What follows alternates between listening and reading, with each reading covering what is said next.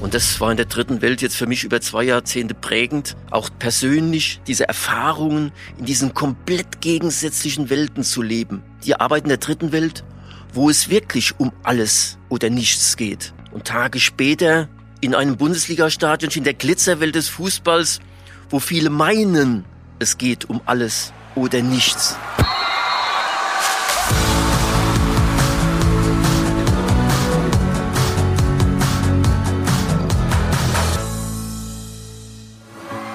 Mehr als ein Spiel. Der Podcast der DFB-Stiftungen Egidius Braun und Sepp Herberger. Und der DFB Kulturstiftung. Mit Nils Stratmann. Und damit herzlich willkommen zu einer neuen Folge Mehr als ein Spiel. Wir sitzen hier gerade in einem Keller in Mannheim in einem wunder wunderschönen Tonstudio, das uns zur Verfügung gestellt wurde. Und vor mir sitzt einer, den ich ganz, ganz lange unheimlich viel und gleichzeitig gar nicht wahrgenommen habe. Er war immer präsent als Name, als Figur, aber wirklich gesehen habe ich ihn nie so richtig. Und das zeichnet ihn auch aus. Er ist siebenmal Schiedsrichter des Jahres in Deutschland geworden, dreimal Weltschiedsrichter. Er hat ein Bundesverdienstkreuz, er hat alle möglichen Auszeichnungen, die man haben kann. Er hat auf dem Platz unheimlich viel erreicht und für den Fußball getan. Ich weiß nicht, ob mir da alle Fans und äh, Teams zustimmen, aber ich glaube, grundsätzlich kann man das so sagen. Neben dem Spiel auch wahnsinnig viel gemacht. Ich freue mich total, dass er heute hier vor mir sitzt. Hallo, Markus Merck. Ja, grüß Gott, liebe Zuhörer. Ich habe ja gerade schon ein bisschen angedeutet, dass auf dem Platz äh, viel passiert ist. Neben dem Platz ist auch wahnsinnig viel passiert. Wir waren gerade schon im Vorgespräch und äh, mussten es leider jetzt für diese Aufnahme unterbrechen, weil wir schon bei irgendwelchen äh, Ultramarathons und äh, Besteigungen von 7000ern, erfrorenen Händen und so weiter waren. Aber das Thema müssen wir jetzt leider zumindest ein bisschen beiseite schieben, denn wir wollen natürlich vor allen Dingen auf den Fußball und auf das Umzu mit dir schauen. Und so wie du immer mehr warst und auch heute natürlich mehr bist als ein Schiedsrichter, äh, so ist auch der Fußball immer mehr als ein Spiel und dementsprechend geht an dich wie an alle unsere Protagonisten die erste Frage. In welcher Weise verändert sich die Form von kalt- und heiß polymerisierenden Prothesenkunststoffen nach einer Behandlung im Ultraschallbad? Erstmal vielen Dank für das große Kompliment, dass ich in den Jahren der Schiedsrichtertätigkeit doch unsichtbar geblieben bin. Das war immer das große Ziel und das muss das Ziel eines Schiedsrichters im Fußball oder sollte es sein. Und zur Frage direkt, ganz, ganz spannendes Thema und hat natürlich die Wissenschaft durch mich, das ist meine Doktorarbeit, Titel meiner Doktorarbeit, enorm weitergebracht, nämlich überhaupt nicht. Es verändert sich nicht und es hat auch wirklich die Wissenschaft nicht weitergebracht. Aber es ist der Titel meiner Doktorarbeit, spannendes Thema damals gewesen, aber es kam heraus, dass es keine Veränderung gibt und auch das ist schön. Das heißt, die Menschen, die Prothesen haben, die bekommen die so wieder, dass sie passen. Sehr schön. dann haben wir das schon mal geklärt und dann kommen wir natürlich zur eigentlichen Frage, die wir immer am Anfang stellen. Also die Frage war gerade dazu da, um nochmal zu zeigen, dass du eben, ja, mehr warst als nur ein Schiedsrichter, Zahnarzt, Unternehmer. Du hältst äh, Vorträge zu verschiedenen Themen, vor allen Dingen zur Motivation, hast verschiedene Hilfsprojekte mit initiiert. Zuletzt warst du im Aufsichtsrat des ersten FC Kaiserslautern. Du hast unheimlich viel, unheimlich intensiv gemacht und jetzt die eigentliche Frage. Warum ist Fußball mehr als ein Spiel? Erstmal ist der Fußball eine große Begeisterung. Emotion pur, das ist das, was wir an ihm lieben. Aber das habe ich im Leben immer gesagt und habe es, glaube ich, auch gelebt. Während meiner Zeit als aktiver Schiedsrichter, 20 Jahre Bundesliga, 15 Jahre international, im, mitten im Profifußball, war Fußball für mich immer mehr als Sieg, Niederlage oder Unentschieden. Natürlich werde ich als Person überwiegend über die Tätigkeit als Schiedsrichter definiert und erkannt. Und viele sagen immer noch, mein, das kann doch gar nicht wahr sein, dass du schon weit über zehn Jahre nicht mehr aktiv auf dem Platz bist. Auch das ist ein Kompliment, zeitlos geblieben zu sein. Aber auch in dieser Zeit des Profifußballs, den man unfassbar ernst nehmen muss. Jeder, der da drin beteiligt ist, ich als Schiedsrichter das hochprofessionell Spieltag für Spieltag angegangen bin. Trotzdem ist es für mich ganz, ganz wichtig, dass der Fußball und seine Protagonisten insgesamt sich im Leben ihre Sache wichtig nehmen, aber sich persönlich nicht so wichtig nehmen. Ja, dafür warst du auf jeden Fall ein, ein Beispiel auf dem Platz. Und du hast es schon gesagt, von 88 bis 2008 hast du in der Bundesliga gepfiffen. Das sind nach Adam Riese 20 Jahre, also wirklich eine, eine ewige Zeitspanne, in der sich der Fußball ja auch total entwickelt hat. Darüber wollen wir natürlich sprechen. Wir wollen über diese ganz besonderen Partien sprechen. Und ich glaube, die hat jeder sofort in Erinnerung, der damals schon gelebt hat. 2001 dieses Spiel HSV gegen Bayern. Es gibt in der, in der Nachspielzeit einen indirekten Freistoß für die Bayern. Dadurch werden sie äh, deutscher Meister und Schalke 04 stürzt ins Tal der Tränen. Das EM-Finale 2004 hast du geleitet. Darüber wollen wir, wollen wir sprechen. Allerdings erst später, denn ich habe so, so viele Sachen über dich gefunden, die interessant sind, dass ich das Ganze chronologisch ganz gerne ansetzen würde. Und da fangen wir ganz früh an. Eben mit deiner Tätigkeit als Schiedsrichter. Warum bist du Schiedsrichter geworden? Wie bist du Schiedsrichter geworden? Denn deine erste Partie hast du ja mit zwölf Jahren geleitet. Erstmal war ich Fußballer mit Leib und Seele. Mein Elternhaus steht in der Tat 300 Schritte hinter der berühmt-berüchtigten Westkurve auf dem Betzenberg. Und wenn man dort geboren wurde, in dieser Stadt, in dieser fußballverrückten Provinz, dann gab es für einen jungen Menschen nichts anderes, als dieses rote Trikot überzustreifen. Und natürlich wollte ich auch so spielen wie unsere Helden, Idole, vor allen Dingen die aus den 50er Jahren. 1954 WM in Bern, erster Weltmeistertitel, fünf Kaiserslauterer Spieler in diesem Team. Und trotzdem hat mich nach unseren eigenen Spielen dann, wenn ich mit meinen Teamkameraden immer ins Stadion gegangen bin, haben mich drei Menschen besonders interessiert und fasziniert. Der Schiedsrichter und wie man sie damals nannte, seine beiden Linienrichter, dass da in der Tat drei Menschen gibt, die den Mut haben, Verantwortung zu übernehmen und die den Mut haben, in diesem Druck, der damals wirklich in Hölle-Betzenberg standzuhalten. Das fand ich als kleiner Junge schon unfassbar faszinierend. Das wollte ich auch tun, Verantwortung übernehmen. Und so bin ich mit zwölf Jahren eben Schiedsrichter geworden, habe dann zwei Jahre parallel noch Fußball gespielt und habe mich mit 14 dann entschieden, mit einem lachenden und natürlich auch einem weinenden Auge die Fußballaktivität beiseite zu stellen und in Anführungszeichen nur noch Schiedsrichter zu sein. Warum? Und gab natürlich immer einschneidende Erlebnisse, besonders an den Spieltagen. Ich war bestimmt, viele sagen ja, Schiedsrichter, na, hat er wahrscheinlich nicht so gut kicken können, deswegen ist er da ausgewichen. Nein, so in der E-Jugend war ich denke ich, in der Region überragender Spieler. Und ab der D-Jugend bin ich nicht so richtig gewachsen. Also dieses, dieses Wachstumsgehen war nicht vorhanden. Und dann wurde es in der C-Jugend unfassbar schwierig. Da kannst du technisch noch so gut sein. Wenn dir dann zwei Köpfe fehlen zu den Gegenspielern, wird es schwieriger. Dann hatten wir einen Trainer im 1. FC Kaiserslautern. Wir hatten damals drei C-Jugendmannschaften. Ich war trotzdem in, in, der C1 direkt unmittelbar. Aber wir hatten einen Trainer, der hat immer gesagt, Markus, du bist zu klein. Ich will lieber, dass die Größeren spielen. Und da habe ich ihm direkt vor einem Spiel mal, als ich in der Stadt elf stande und er mich vor dem Spiel wieder rausgenommen hat, habe ich gesagt, Trainer, das geht so nicht. Habe mein Trikot ausgezogen, habe es zusammengelegt, habe es ihm in die Hand gegeben, sagt, ab heute mache ich nur noch Schiedsrichter. Es war eine einschneidende Entscheidung und habe damals habe ich mir immer gesagt, Klar, irgendwann, Markus, willst du da unten stehen in einem Bundesliga-Stadion. Natürlich anfanglich als Spieler, dann irgendwann als Schiedsrichter. Als Schiedsrichter wusste ich damals natürlich noch nicht, dass es zu dieser Zeit 70, 75.000 in Deutschland gibt, die vielleicht sogar das gleiche Ziel haben. Aber ich habe es mir in den Kopf gesetzt, ich bin diesen Weg gegangen, damals mit zwölf Jahren angefangen, eben mit einer Sondergenehmigung und habe es nie bereut. Natürlich nicht. Und auch das ist leicht zu sagen, wenn du in dem Bereich im Leben erfolgreich warst, den du natürlich auch gerne machst. Dann ist es umso leichter. Aber ich auch, hätte es auch sonst nie bereut, mit geringerem Erfolg, weil es eine tolle Tätigkeit ist, wenn du das als junger Mensch übernimmst, bei aller Kritik, die im Umfeld vorhanden ist, bei all diesen Problemen, die man heutzutage auch durch die sozialen Medien auf Menschen transportiert sehen, die Verantwortung irgendwo übernehmen. Aber ich glaube, es ist toll, wenn junge Menschen sagen, ich übernehme Verantwortung, ich tue etwas. Und ich glaube, gerade in der eigenen Entwicklung der Persönlichkeit ist der Weg eines jungen Menschen zum Schiedsrichterwesen, Verantwortung zu übernehmen in unserer Gesellschaft. Der ist fantastisch, der prägt dich als Schiedsrichter im Sport, aber vor allen Dingen, das ist insgesamt wichtig, fürs Leben. Absolut, also je mehr ich mit, mit verschiedenen Schiedsrichtern äh, zu tun habe, desto mehr bereue ich eigentlich, dass ich diesen Weg nicht auch eingeschlagen habe. Es ist das, nie zu das spät. Mal, das mal gemacht hätte, habe.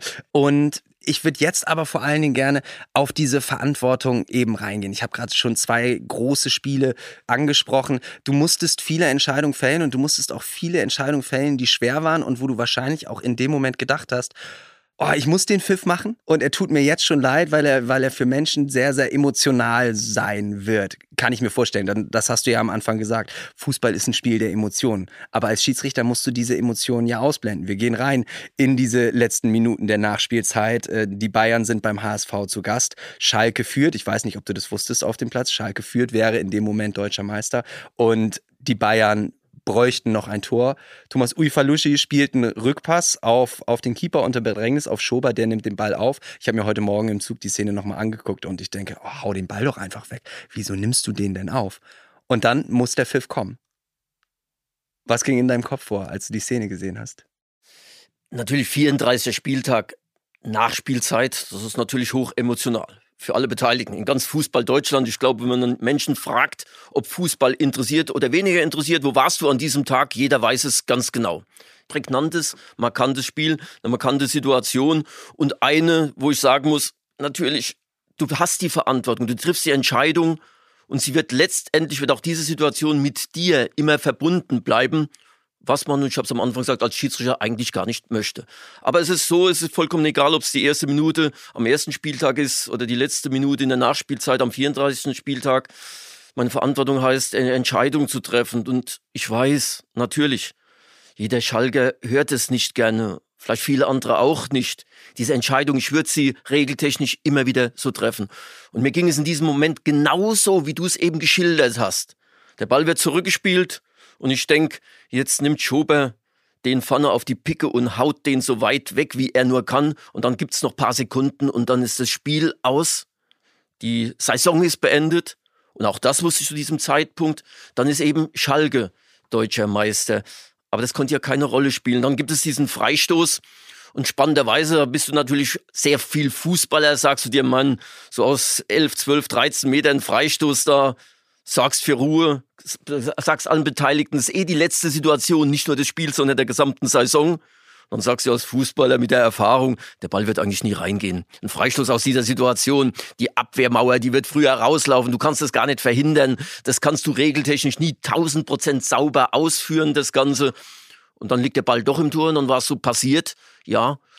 Und dann ist das Spiel zu Ende. Die Meisterschaft ist entschieden und das Interessante an diesem Abend war, dass kein Mensch, kein Mensch, kein Journalist, schreibend von Rundfunk oder Fernsehen überhaupt bei mir nachgefragt hat, wie ich die Situation erlebt habe. Und ich erst am späteren Abend, am späteren Abend erfahren habe, welche Emotionen auf Schalke damals im letzten Spiel im Parkstadion vonstatten gegangen sind. Und das hat mich dann schon getroffen. Absolut, weil ich glaube, das unterschätzt man. Ich bin ein hochemotionaler Mensch im Leben, im Sport und wer mich besonders gern sagt, wie konntest du das als Schiedsrichter immer so auf diese ganze andere Ebene führen? So absolut cool zu sein, die Emotionen natürlich nicht nach außen zu präsentieren. Ich bin hochemotional und ich bin ja auch, wie eben gesagt, in Kaiserslautern bei einem Traditionsverein in einer Traditionsstadt des Fußballs groß geworden. Da sind Emotionen automatisch in den Genen drin.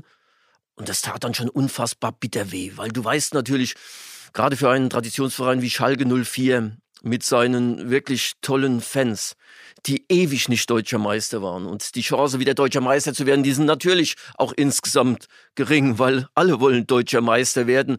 Dass es ein einschneidender Augenblick ist für den Verein, vor allen Dingen für jeden einzelnen Fan. Und das war für mich persönlich auch schon insgesamt bitter und ich konnte dann das alles auch persönlich wegstreichen, was dann in der Folge auf mich eingeprasselt ist. Das waren keine angenehmen Zeiten nach so einem Spiel, nach so einem Pfiff. Ich hatte damals die Zahnarztpraxis und da hat man natürlich keine Geheimnummer. Das ist für eine Zahnarztpraxis wäre das äußerst kontraproduktiv.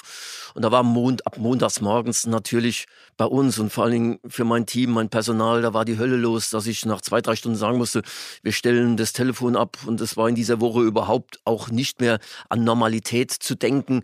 Das kann ich auch alles im Nachhinein wegstecken. Man muss nicht mit allem einverstanden sein, aber ich kann es nachempfinden. Hohe Emotionen und ein Pfiff, nochmal, den ich immer wieder so tun würde. Ich würde immer wieder so entscheiden. Für mich war es die richtige Entscheidung. Wer es regeltechnisch neutral beurteilt, für den wird es genauso sein.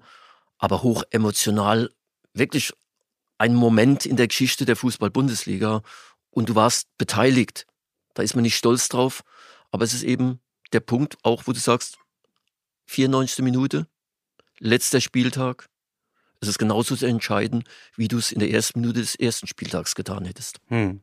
Ist natürlich äh, insofern für dich bitter, dass du natürlich als Schiedsrichter auch quasi vom ersten FC Kaiserslautern unterm Betzenberg aufgewachsen bist, aber wahrscheinlich nie ein Spiel auf dem Betzenberg leiten durftest, zumindest kein, kein Pflichtspiel, denke ich mal. Ja, das ist natürlich eingepreist, aber das weißt du als Schiedsrichter, dass du deinem Heimatort, bei deinem Heimatverein nie pfeifen kannst. Nein, das. das aber dann fiel, aber dann fiel ja dann danach auch auf Schalke weg, ne? Also du hast dann kein Spiel mehr auf Schalke geleitet, ne? Ja, da gibt's verschiedene Versionen, warum das so ist. Es war einzig und allein meine Entscheidung. Hm. Ich glaube, das ist vollkommen verständlich, wenn so eine Situation, die ja auch jetzt noch einzigartig war, dann wird man einen Schiedsrichter immer schützen. Man wird mhm. in nächster Zeit, vielleicht nächsten Jahre, das gibt es in der Geschichte des Schiedsrichterwesens des Fußballs, ist das äh, ständig so der Fall, wirst du den Schiedsrichter dort nicht mehr ansetzen. Aber irgendwo nach zwei, drei Jahren sind doch die Wogen dann einigermaßen mhm. geklettet. Gut, in dieser Situation, mit dieser Situation war es etwas schwieriger. Und es kamen dann wieder die ersten Anfragen von vielen Seiten, soll doch mal wieder auf Schalke pfeifen auch teilweise von Schalker Seite, das muss doch vergessen werden. Wir leben alle im Fußball, wir sollen miteinander reden, miteinander kommunizieren. Mhm. Das war da äußerst angenehm.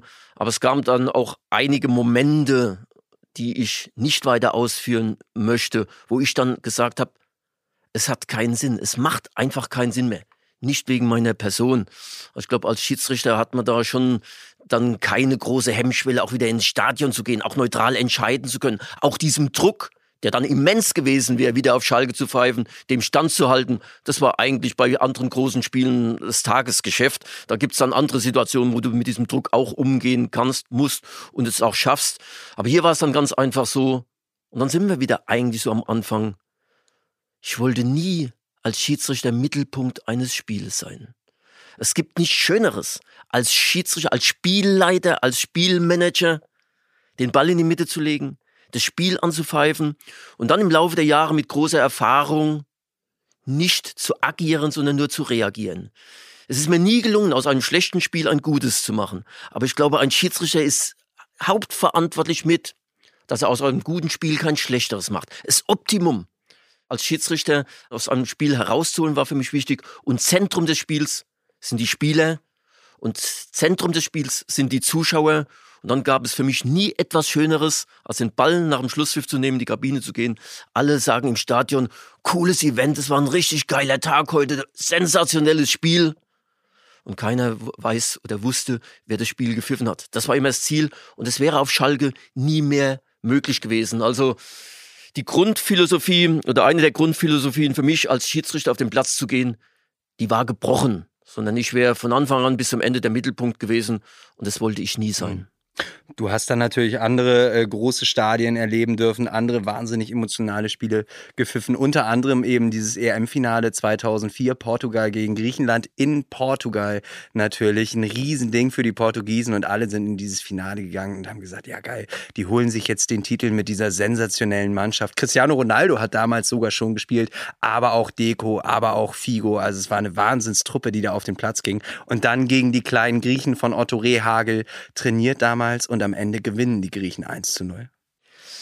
Ist natürlich in der Vita eines Schiedsrichters ein Finale zu haben bei einer WM oder einer EM, das ist eine riesige Auszeichnung. Wobei für mich persönlich eben die Kontinuität eine größere Rolle gespielt hat. Also dreimal zum Weltschiedsrichter gewählt zu werden, das ist für mich die größere Auszeichnung, weil das heißt eben, dass du über Jahre, Jahrzehnte eine große Konstanz eben entwickelt hast dass du eine große Glaubwürdigkeit hast, dass die Menschen sagen, wenn ein wichtiges Spiel ist, wir wollen den als Schiedsrichter haben, vor allem von Spielerseite immer wichtig gewesen. Aber natürlich gehört es natürlich zu einer tollen Wieder, dass du die ganz großen Spiele pfeifst. Da wirst du nach außen gemessen. Und 2002 bei der WM Japan-Korea, unsere Mannschaft ist ins Finale gekommen. Bielo Cicolina hat damals das Finale gepfiffen. Wenn es umgekehrt gelaufen wäre, Italien wäre ins Finale gekommen, unsere Mannschaft wäre früher ausgeschieden. Auch da bist du ja immer als Schiedsrichter abhängig das, wegen des Abschneidens deiner, deiner Mannschaft.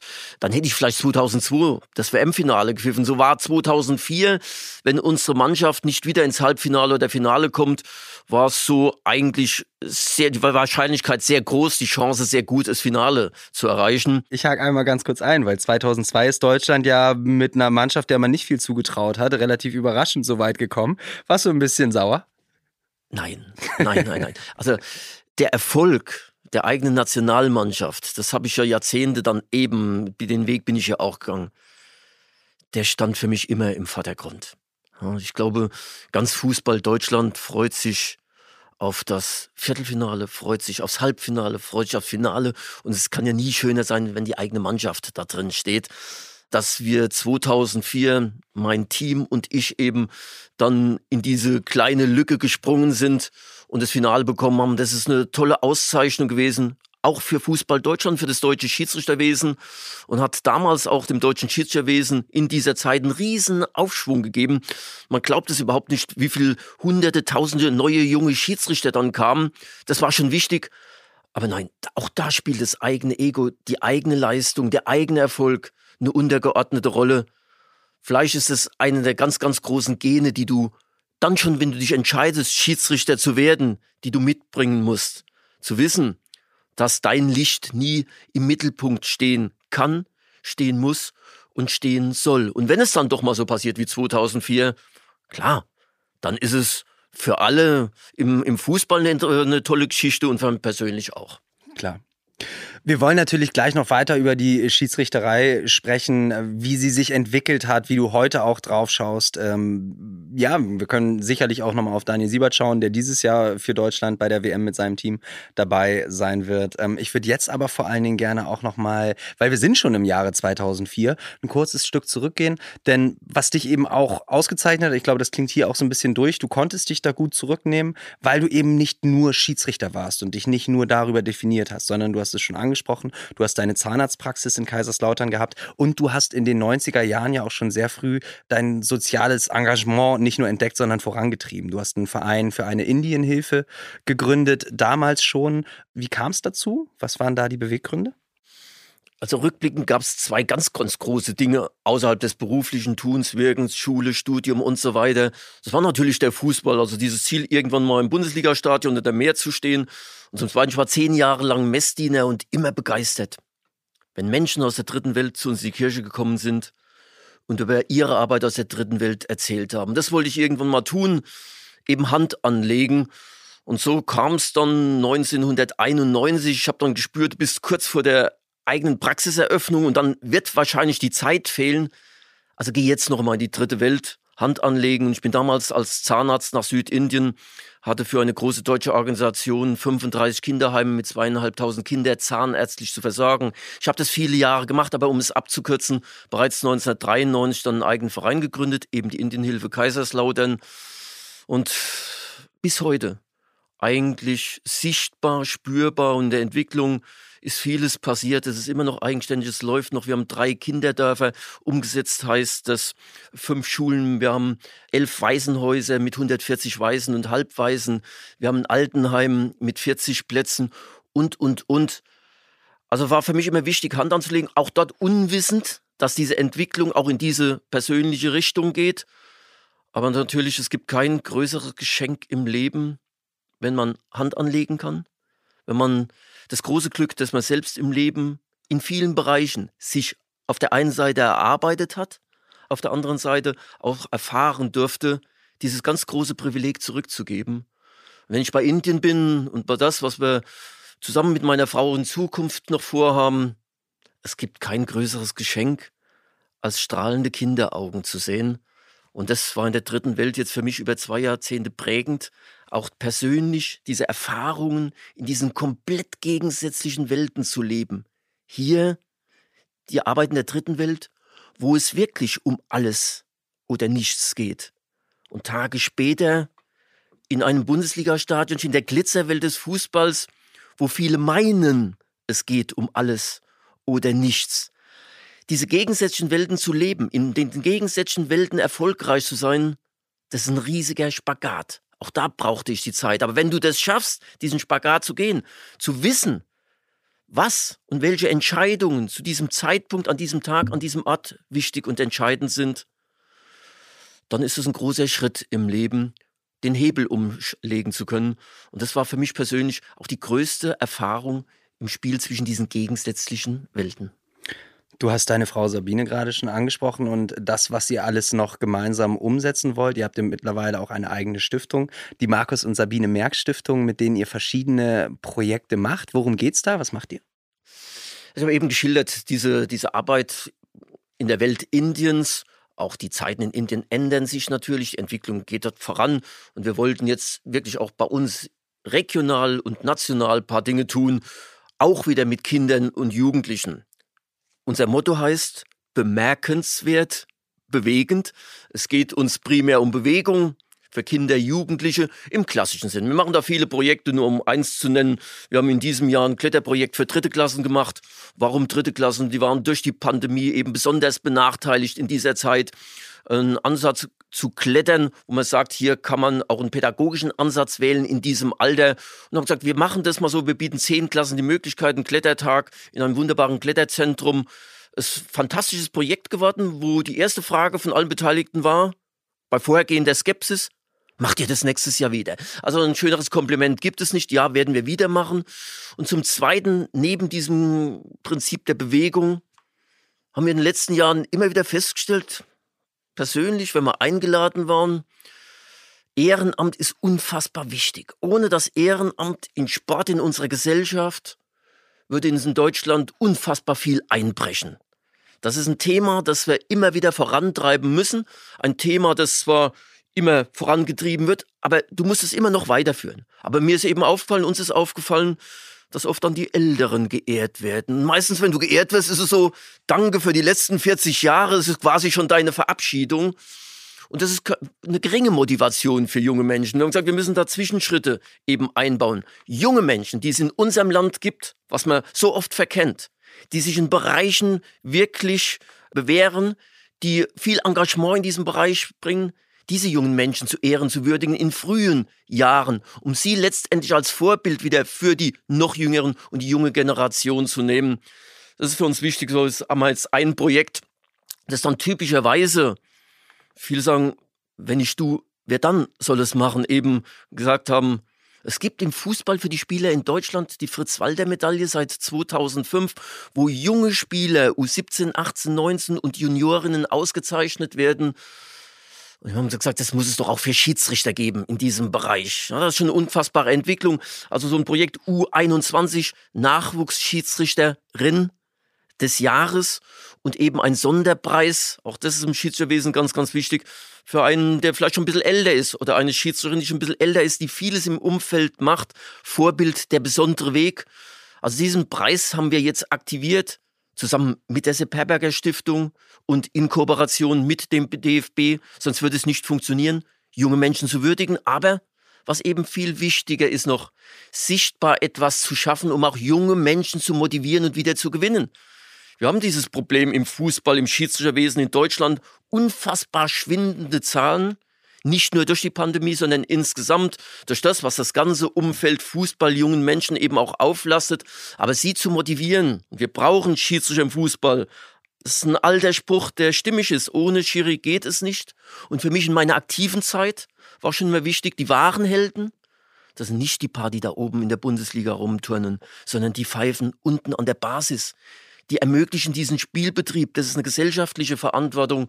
Und sagen, diese jungen Menschen herauszuheben, hier Vorbilder zu zeigen, um anderen Menschen zu zeigen, jungen Menschen zu zeigen, da muss ich auch hin, da kann ich auch hin. Das ist für mich Motivation. Das treibt meine Frau und mich eben in unserer Stiftung an. Und die erste Ehrung für die Schiedsrichter, für die jungen Schiedsrichter und Schiedsrichterinnen steht jetzt ja auch an, ne? Genau, die steht jetzt an. Aber diese Ehrung, diese Auszeichnung, sie beziehen sich dann nicht nur bei uns auf das Schiedsrichterwesen, insgesamt äh, auf den Sport, sondern auch es geht bis in die Gesellschaft. Wir werden also diesen Preis auch in anderen Bereichen aktivieren, hm. eben um auch zu zeigen, was oft so erkannt wird, wir haben fantastisch junge Menschen, wir haben fantastische junge Generation, die etwas bewegen wollen. Und das muss man auch würdigen und herausheben. Wann und wo findet die Verleihung statt? Die Verleihung findet am 25.10. statt im Campus beim DFB in Frankfurt. Und auch das war mir wichtig, dass man so einen kleinen, bodenständigen, sympathischen Rahmen dafür gewinnen. Und da bin ich sehr glücklich drüber auch mit unserem Präsidenten und mit wirklich Menschen, die sagen, es ist ein wichtiges Thema, wir dürfen das nicht unterschätzen und die das damit unterstützen. Und du hast es angesprochen, dass aktuell ein Schiedsrichterschwund da ist, was möglicherweise auch damit zusammenhängt, wie mit Schiedsrichtern umgegangen wird durch die sozialen Medien und so weiter. Ist ja alles nochmal viel gläserner geworden, viel leichter an Menschen heranzutreten, viel leichter anonym auch seinen Unmut kundzutun.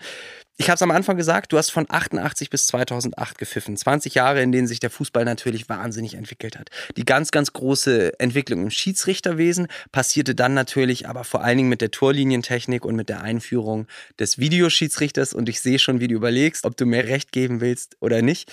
Darüber würde ich jetzt mit dir sprechen gerne. Inwieweit hat sich der Fußball von damals 88 bis heute entwickelt? Inwieweit mussten sich auch die Schiedsrichter da weiterentwickeln? Und dann natürlich auch die Frage an dich. Bist du ein bisschen neidisch? Hättest du auch damals gerne die Bedingungen gehabt mit Videoschiedsrichter und so weiter, wie sie die Schiedsrichter heute haben? Also ich hake mit dem beim letzten ein, neidisch auf keinen Fall erstens habe ich eine glückliche Zeit gehabt nach meinem ersten Bundesligaspiel 1988 und dann kommt ja wieder dieses Bild von dem kleinen Jungen, der mal im Stadion Betzenberg stand und gesagt hat, da will ich mal hin, der es dann wirklich geschafft hat. Habe ich nach meinem ersten Bundesligaspiel live in die Kamera gesagt, alles was jetzt kommt sind Zugaben. Wenn man hoch emotional ist, ähm, ist es vielleicht eine leichte Aussage, aber ich habe das nie vergessen. Deswegen habe ich jedes Spiel genossen, egal welcher Kategorie und habe dann auch gesagt, ein Jahr vor einer, vor dieser berühmt-berüchtigten Altersgrenze, die im Moment ja auch viel diskutiert wird, beende ich die Karriere freiwillig. Noch ganz oben, gerade zum dritten Mal als Weltschiedsrichter gewählt. Das war mir wichtig. Die Entwicklung im Fußball ist spannend und deswegen habe ich eine sehr, sehr glückliche Zeit. Es kann sich ja kaum jemand vorstellen, Ende der 80er Jahre, heute bekommen wir ja alles auf allen Kanälen, über jedes Spiel live. Damals war es noch so, dass abends die ARD Sportschau fünf Spiele, dann noch zwei Spiele irgendwo im, im, ZDF Sportstudio exklusiv und vielleicht nur zwei Spiele nur im Regionalfernsehen kamen. Es kam dann erst die Entwicklung des Live-Fernsehens, Ende der 80er, Anfang der 90er Jahre.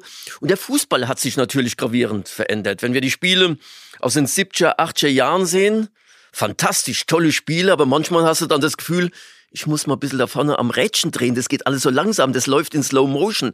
Also das Tempo, die Athletik, die Dynamik ist im Fußball viel größer geworden. Und die Schiedsrichter sind in diesem Zeitraum etwas hinterhergehängt. Aber irgendwann hat natürlich die FIFA auch erkannt, boah, das geht so nicht mehr. Dieser typische Typus Schiedsrichter, mehr der Verwalter. Wir kennen die Bilder von hervorragenden Schiedsrichtern. Professionell in der Wahrnehmung ihres Amtes in dieser Zeit. Aber nicht so der typische Sportler. Die Athletik hat beim Schiedsrichter gefehlt. Und das kam dann 1990, als man die Altersgrenze in der FIFA von 50 auf 45 gesenkt hat. Man braucht junge Schiedsrichter, Athletiker Schiedsrichter. Die Dynamik im Fußball wird jetzt immer sich in den nächsten Jahren weiterentwickeln. Das war zum einen das, was ich miterleben durfte und was für mich natürlich damals schon als doch läuferisch starker Mensch, weil das nie ein Training war, sondern es war meine Leidenschaft, eben auch sonst zu laufen, eben in dieser Parallelität für mich eine große Chance war es ging Jahre einher und was wir dann jetzt erleben, ist eigentlich ja nicht nur im Schiedsrichterwesen, sondern im Fußball die größte Revolution. Der Einsatz technischer Hilfsmittel. Und ich war ja einer der ersten, der in diesem Land über technische Hilfsmittel im Fußball philosophiert hat, der damals schon Anfang der 2000er eben ein eigenes Konzept mit 30 Punkten in der Schublade hatte. Warum? Ich bin nicht ein Befürworter von technischer Hilfsmittel im Fußball, aber in unserer digitalen Welt. Und dann, wenn andere Sportarten eben technische Hilfsmittel zu Rate ziehen, war es doch ganz ehrlich nur eine Frage der Zeit, wann der Fußball damit konfrontiert wird, eben technische Hilfsmittel einzusetzen. Und dann kommt eben die Frage, wie setzt du diese Hilfsmittel ein? Und da könnten wir jetzt stundenlang philosophieren. Welche Parameter lege ich fest? Und ich bin heute noch der Überzeugung, dass man da hätte können bessere Parameter wählen. Ich möchte nur immer einen nennen, der für mich ganz wichtig war. Heute werden diese Entscheidungen über die nächste Instanz in einem Studio wieder aus der Sichtweise der Schiedsrichter getroffen. Ich glaube, wenn man so einen großen Schritt geht, dann wäre vor allen Dingen so ein Vetorecht im Spiel eben ganz, ganz wichtig gewesen, dass die Betroffenen, nämlich die Mannschaften, die letztendlich vielleicht eine Fehlentscheidung erleiden, dass sie die Möglichkeit zu haben, ich möchte diese Situation überprüft wissen. Also das wäre für mich schon allein, wenn wir immer mit dem Punkt Fair Play und Gerechtigkeit sprechen, ein Punkt gewesen, der für mich hätte sollen mit in diesen Parametern eine Rolle spielen. Tut es nicht. Wir leben jetzt, wir haben jetzt dieses, dieses System, das wir haben und es ist mit Sicherheit dahingehend verbesserungswürdig. Da heißt es für das gesamte Team der Schiedsrichter, eben daran akribisch zu arbeiten, um das zu professionalisieren und eins zu erreichen. Und das war für uns in den 90er Jahren so unglaublich wichtig. In Kleinstarbeit, hochsensibel, immer in vielen Diskussionen, Konferenzen mit vor allen Dingen der UEFA haben wir versucht, wie schaffen wir es, das Spiel nicht mehr zu reglementieren, weniger zu unterbrechen, sondern das Spiel laufen zu lassen, schneller zu machen. Und das ist eben gerade das, was absolut kontraproduktiv ist für einen, der den Fußball liebt. Wenn du im Stadion bist und es kommt wieder, es wird irgendwas überprüft, was teilweise überhaupt nicht überprüfenswert ist. Und das Spiel ist wieder für Sekunden oder teilweise für 30 Minuten, Sekunden, eine Minute wieder unterbrochen. Für mich, mich als Fußballer stört dies. Wie verändert man dies? Und das ist das größte Mango, an dem gearbeitet werden muss bei uns im Fußball in Deutschland, aber auch international immer weiter, dass die Schiedsrichter auf dem Spielfeld sind die Hauptentscheidungsträger. Sie sind nicht die Assistenten. Das heißt Videoassistent. Sie müssen Verantwortung übernehmen. Sie müssen ihre Entscheidungskompetenz, die müssen sie leben und derer müssen sie sich bewusst sein. Ist nicht einfach, wenn du weißt, du hast da ein Backup irgendwo im Studio. Ist eine komplett andere Philosophie als die zu meiner Zeit. Als Schiedsrichter Leben hat sich dahingehend enorm was das Management betrifft, natürlich gewandelt. Aber den Schiedsrichter, sie müssen gestärkt werden, ihnen muss bewusst sein, dass sie die Entscheidungsträger, die Primären auf dem Platz sind. Und jede Korrektur durch den Videoassistenten, das muss ein Schiedsrichter in seiner Aufgabe als Sportler und als Mensch auch als Fehler einsehen. Also wenn ich heute diese Aufgabe ausführen würde, sagt jeder natürlich, Videoassistent hat es gelöst. Persönlich würde ich mich ärgern, weil es war ein Fehler von, primär von mir auf dem Spielfeld. Und nehmen wir gerade, gehen wir zum internationalen Spiel, das uns vielleicht alle noch so ein bisschen bewusst ist. England, Deutschland, das letzte Länderspiel, zweite Halbzeit, zwei Elfmeter, zwei klare Strafstoßsituationen, aber zweimal nur durch den Videoassistent entschieden. Viele werden sagen, das ist super, klasse, da funktioniert der Videoassistent, es ist richtig entschieden worden, das ist das Allerwichtigste. Aber es waren zwei so klare Situationen, die ein Schiedsrichter auf dem Spielfeld mit seiner Leistung und seiner Kompetenz eben entscheiden muss ohne einen Videoassistenten. Im Prinzip schon zwei Fehler auf dem Spielfeld passiert. Hast du das Gefühl, dass der Videoassistenz dann auch im schlimmsten Fall die Leistung des Schiedsrichters insofern negativ beeinflussen kann, als dass er sich einfach darauf verlässt? Erstmal ist es diese Einstellung, die du als Schiedsrichter eben mit aufs Spielfeld nimmst. Du hast natürlich, das ist schwer. Du hast dieses Backup im Hinterkopf. Aber das ist eben, das ist ein mentales Training zu sagen, nein, primär. Und wir sehen, die Besseren, die schaffen das. Wenn ich heute einen Dennis Eitekin nehme in der Bundesliga, einen Felix Brüsch, die schaffen das in erhöhtem Maße eben zu sagen, ich bin der primäre Entscheider, weil sie natürlich auch noch in einer Zeit als Schiedsrichter groß geworden sind, wo sie den Videoassistent im Profifußball noch nicht hatten. Es wird für die jetzt kommende Generation immer schwerer, weil es Teil ihres Systems, ihres Management ist. Aber es ist Aufgabe eben auch der Führung, mit, mit den jungen Schiedsrichtern so zu arbeiten, dass sie ihrer primären Entscheidungskompetenz, nämlich auf dem Spielfeld zu entscheiden, dass sie der gerecht und bewusst werden.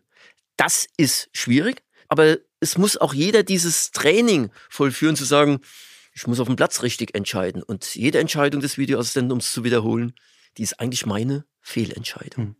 Du hast gerade Dennis Eitiken und Felix Brüch angesprochen. Dieses Jahr fährt für Deutschland äh, zur WM als FIFA-Schiedsrichter Daniel Siebert. Wie schaust du auf Daniel Siebert? Daniel hat in den letzten Jahren eine riesen Entwicklung gemacht und das ist natürlich auch immer wichtig, to be on the right moment, on the right place. Und nachdem eben diese super erfahrenen Schiedsrichter, wie jetzt auch in den letzten Jahren hat ja, Felix hat ja dann alle internationalen Turniere gepfiffen, dass die, die sind eben nicht mehr aktiv. So heißt, es kommt ein neues, muss ein Junger in die Bresche springen.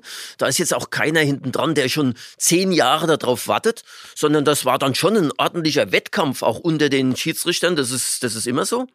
Also das ganze Team muss funktionieren, aber es ist natürlich intern ein Wettkampf. Daniel hat sich hervorragend entwickelt, hat international vor allen Dingen und das ist oft so, dass wir die deutschen Schiedsrichter international eine größere Reputation hatten als national. Das ist, liegt in der Natur der Sache. Hat sich diese Reputation, hat er sich erarbeitet. Und nochmals, das ist ein riesen, riesen Privileg, eine Berufung zu einer WM berufen zu werden. Und jetzt muss man mal schauen, wie sich das entwickelt. Auch das weiß ich natürlich. Das sind dann Momentaufnahmen, wie du gesehen wirst. Du brauchst dort noch mehr in den Spielen das Matchglück. Das ist viel mehr. Du brauchst das Glück der einzelnen Situationen. Und das wünsche ich ihm, weil es ist ein persönlicher Erfolg für ihn, für sein Team. Aber ganz entscheidend, und das habe ich früher auch immer so gesehen, das war für mich schon immer auch ein bisschen auch positiver Druck. Du vertrittst das deutsche Schiedsrichterwesen.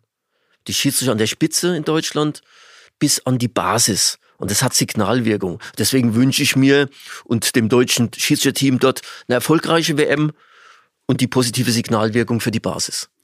Du pfeifst mittlerweile schon seit 14 Jahren keine professionellen Spiele mehr. Es kommt mir tatsächlich viel, viel kürzer vor. Du hast damals äh, gemeinsam mit Oliver Kahn deine Karriere beendet. Du hast quasi sein Abschiedsspiel geleitet. Dementsprechend war es dann auch dein Abschiedsspiel damals mit. Sicherlich auch eine ganz, ganz äh, emotionale Partie für alle Beteiligten. Wenn du so auf deine Laufbahn zurückschaust, was war für dich ganz persönlich die schönste, die emotionalste Partie, die du geleitet hast? Boah, ist ein Privileg, wenn man das sagen kann. Irgendwann habe ich aufgehört, in diesen Superlativen zu denken. Was war ein schönstes Spiel? Was war der beste Spieler? Was ist das tollste Stadion? Und, und, und. Das sind Geschichten, die sich um, um viele Stadienspieler und Spiele eben winden. Ich nenne gern drei Spiele, natürlich. Es ist mein erstes Spiel überhaupt. Am 21. September 1974 als ich für alle unerwartet so ein kleiner Steppke da kam und pfiff ein E-Jugendspiel und ich an diesem Tag sofort aufgestiegen bin, weil das Spiel nach dem E-Jugendspiel war ein D-Jugendspiel und der Schiedsrichter ist nicht angetreten und ich konnte sofort dieses D-Jugendspiel auch so pfeifen. Also sofortiger Aufstieg am ersten Tag. Toll. Mein erstes Bundesligaspiel, hoch emotional. Da hat sich ein ganzer Lebenskreis für mich gedreht. Natürlich, wir haben es eben schon gesagt, Finale eines großen Turniers pfeifen zu dürfen ist fantastisch, da bist du von vielen anderen Dingen aber auch abhängig, 2004, daran wirst du gemessen. Dann möchte ich ein viertes Spiel ne-, nennen, wo jeder sagt, das ist auch toll. Champions League Finale 2003. Ich meine, das ist eine große Auszeichnung für einen Schiedsrichter, Champions League Finale zu pfeifen. Und wenn du jahrelang an der Spitze bist, dann bahnt sich das auch irgendwo an. Aber für mich hat dieses Spiel damals ein Old Trafford, Theater of Football, AC Mailand, Juventus Turin einen ganz anderen Hintergrund. Als ich damals entschieden habe, als 14-Jähriger, ich höre auf Fußball zu spielen, mein Papa, der hat alles unterstützt. Spieler, Schiedsrichtertätigkeit, einer der größten Ehrenamtler im Fußball, im FCK überhaupt gewesen. Aber er wollte mich eigentlich wahrscheinlich davor schützen, diesen schweren Weg, den du als junger Mensch noch nicht so erkennst, vorausschauen kannst, als Schiedsrichter zu gehen. Er wollte natürlich, dass sein Junge weiter Fußball spielt. Und als ich die Entscheidung getroffen habe, da hat man eine echte Krise daheim. Und ich glaube, da kann man sich vorstellen, wenn man als junger Mensch mit seinem Vater dann so ein bisschen weniger spricht, sehr viel Konfrontation auch hast aufgrund so einer Entscheidung, dann ist es eine schwierige Phase. Dann wird es 1977, damals das Finale der Landesmeister, heute ist Champions League. Liverpool gegen Borussia Mönchengladbach. Und ich saß mit meinem Papa vorm Fernseher daheim und in meiner jugendlichen Natürlichkeit und Unbedarftheit sage ich zu ihm, Papa, wenn ich dieses Spiel mal pfeife, Finale Champions League, dann lade ich dich ein. 2003, ich wusste eine Woche vorher, du bekommst das Champions League Finale, habe dann übers Wochenende alles organisiert. Montags morgens ging es dann durch alle Medien. Merck pfeift Champions League Finale im Old Trafford. Und ich bin in der Mittagspause von der Zahnarztpraxis hoch und ich komme rein und der Papa kommt und sagt, Mensch Bub, Champions League Finale, das ist ja der Hammer, wie toll. Und ich sag zu ihm, Papa, da ist dein Ticket und das Flugticket. Ich möchte mein Versprechen von vor 26 Jahren einlösen. ich lade dich zum Champions League-Finale ein. Das sind die Momente, die mehr sind als ein großes Spiel wie das Champions League-Finale. Diese hochemotionalen Momente im Umfeld, auch einer Laufbahn, einer Karriere, die ich miterleben durfte, die ich mit aller Emotionalität wahrgenommen habe, das ist mehr eben wieder als Sieg, Niederlage, Unentschieden.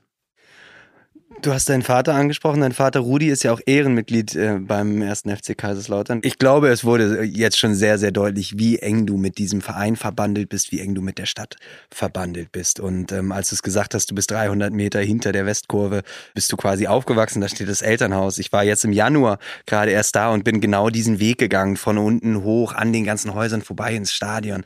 Und dieses Stadion ist ja eine reine Macht. Das ist ja ein Koloss, so wie er da steht. Und es war ein, waren Corona-Bedingungen damals.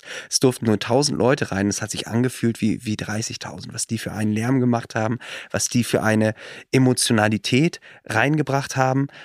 Und Kaiserslautern ist ja auch immer verbunden im Grunde mit, mit diesem WM-Titel 54. Da waren, waren die großen Lauterer Helden damals dabei, dieses, dieses Fünferpack unter Sepp Herberger, der eben sehr auf die Lauterer auch gebaut hat. Und äh, mit Sepp Herberger verbandelt dich ja jetzt auch wieder deine aktuelle Stiftung, die du mit deiner Frau hast, weil die, die treuhändisch verwaltet, das Ganze. Wie emotional bist du denn da mit diesen alten Helden verbunden? Horst Eckel, der letzte Held, der letzte Held vom Wunder vom Bern, ist im letzten Jahr gestorben, auch ein Lauterer?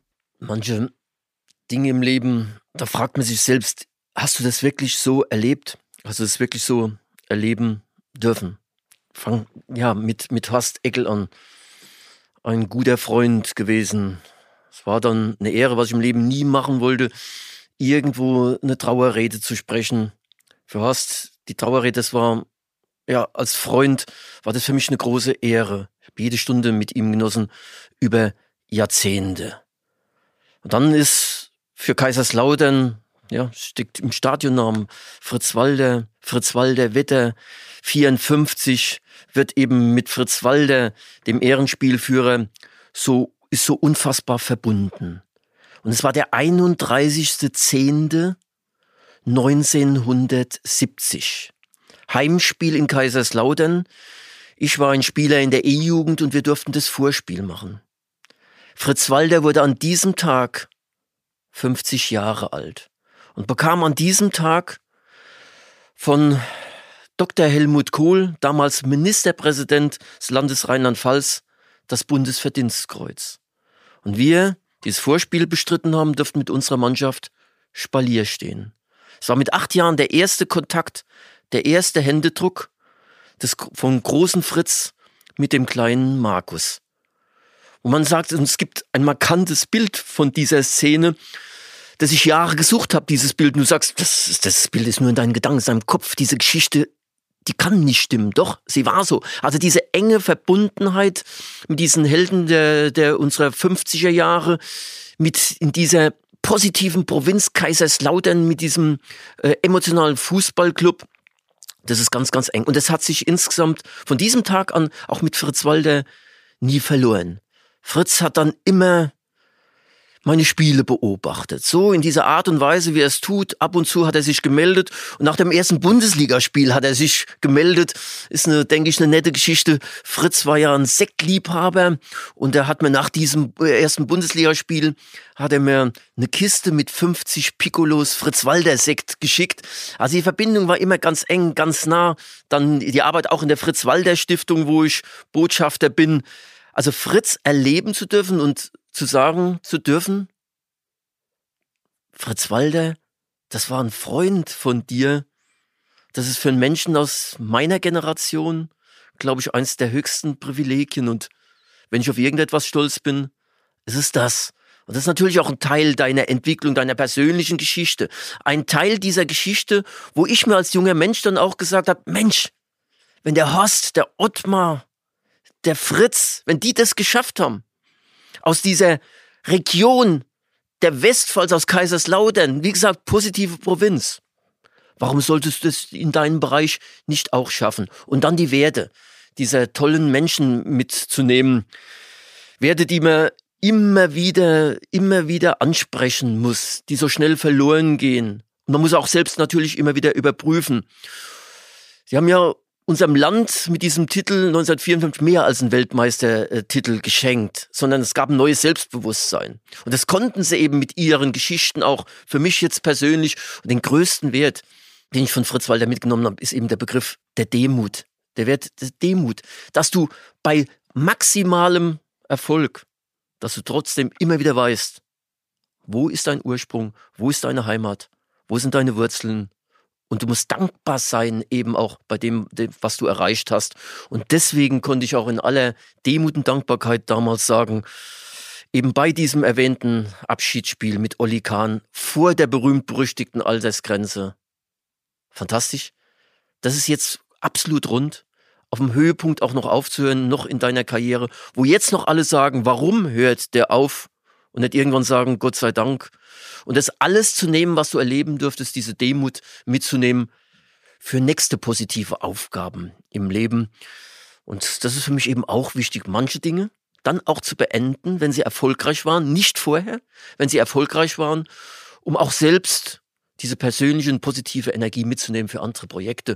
Und jeden Morgen, wenn ich aufstehe, habe ich fünf neue Ideen. Vier muss ich dann direkt mal schon gleich zerschmettern. Also ist immer noch toll, auch im fortgeschrittenen Alter, neue Ideen zu haben, die zu leben und sie auch zu verwirklichen, nicht nur als Träume zu bewahren. Was sind denn dann deine nächsten Ideen? Es sind jetzt viele Ideen natürlich noch, die sich gerade um das Thema auch der Stiftung für junge Menschen in unserem Land, die da vorhanden sind, da werden wir weiter hart dran arbeiten. Dann habe ich im Ausdauersport auch, wenn das alles schwieriger wird, ähm, in gewissen Jahren, habe ich immer noch meine persönlichen Ziele. Ich möchte auch Menschen, denen ich Zeit irgendwann im Leben durch andere Tätigkeiten genommen habe, aber mit denen ich mehr Zeit verbringen möchte, das möchte ich eben weiter fortführen. Und dann habe ich im Leben auch eins immer wieder festgestellt. In dem Moment, wo du bestimmte Dinge beendest, kommen ganz andere neue Aufgaben, Dinge auf dich zu. Ich werde die nicht offensiv angehen, aber wenn die dann einen Nutzen, eine Chance haben, im Sport, in unserer Gesellschaft, dann bin ich gerne da. Wenn ich für eine Aufgabe brenne, dann werde ich diese Aufgabe auch weiter ausführen, werde es vorantreiben, um dann auch sagen zu können, das Ziel ist erreicht und ich gebe diesen Bereich in gute Hände weiter. Ich glaube, es ist deutlich geworden, wie gerne du Verantwortung übernommen hast, wie gerne du Menschen geholfen hast, wie das auch ein Antrieb war, Menschen zu helfen und Menschen glücklich zu machen und wie gerne du Entscheidungen getroffen hast. Und Entscheidungen treffen ist immer wichtig, aber nie leicht. Und du hast viele, viele richtige Entscheidungen getroffen. Sicherlich auch ein, zwei falsche irgendwo mal im Abs Leben. Absolut, definitiv. Wenn du so zurückguckst, wo würdest du sagen, was war die wichtigste Entscheidung in deinem Leben? Da gibt es nicht eben im Superlativ gesprochen die wichtigste Entscheidung. Ich denke, das Leben ist immer ein großer Formenkreis, ein großer Lebenskreis, wo, wenn man dann viel tut, du viel Energie aus den positiven Segmenten ziehen musst, weil es gibt immer wieder negative Seiten. Das muss irgendwie immer wieder gefüttert werden. Also gibt es nicht die positivste Entscheidung. Aber für mich spielt das Private eine unfassbar wichtige Rolle, dort glücklich zu sein. Und auch das habe ich im Leben festgestellt. In dem Moment, wo das in deinem Lebenskreis irgendwo den ein oder anderen negativen Punkt erfährt, wird es im gesamten anderen Tun und Handeln unfassbar viel schwerer. Also Familie, meine Frau, auch da in den nächsten Jahren noch viel positive Zeit im Sport und in dieser Welt miteinander zu erleben und zu verbringen, ist für mich absolut wichtig. Mit ihr gemeinsam Dinge voranzutreiben, ist wichtig. Also immer dieser Spielführer oder alleinige Spieler zu sein, das macht im Leben auch keinen Spaß. Es ist immer Teamarbeit. Hashtag nur gemeinsam sind wir stark. Das stimmt für alle Lebensbereiche. Du kannst allein viele Ideen einbringen, aber du kannst allein nichts bewegen. Und zum Schluss kann ich dann nur sagen, manchmal, wenn man so ein Leben so Revue passieren lässt, dann sind das unfassbar viele Dinge. Man sagt, ja, hast ja auch nur insgesamt ein Leben gehabt. Das kann ja nicht sein. Doch, es geht.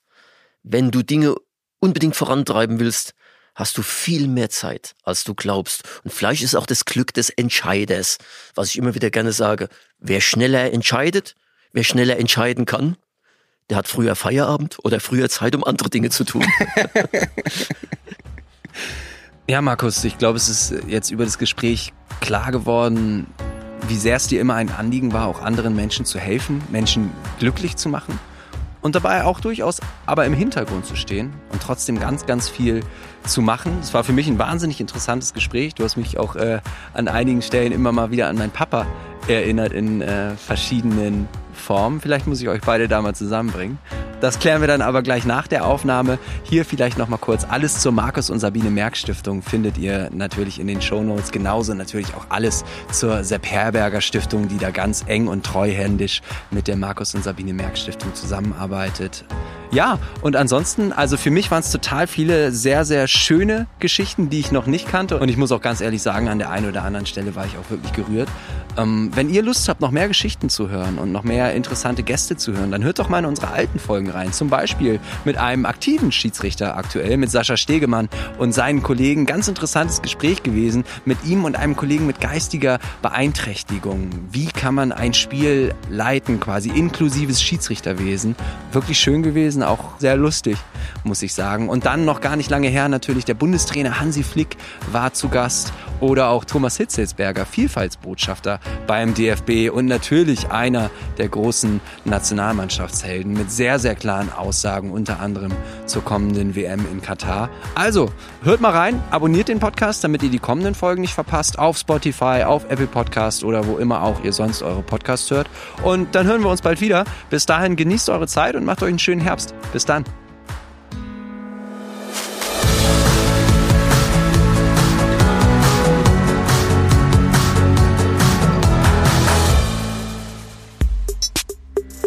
Mehr als ein Spiel, der Podcast der DFB Stiftungen ist eine Produktion von Maniac Studios.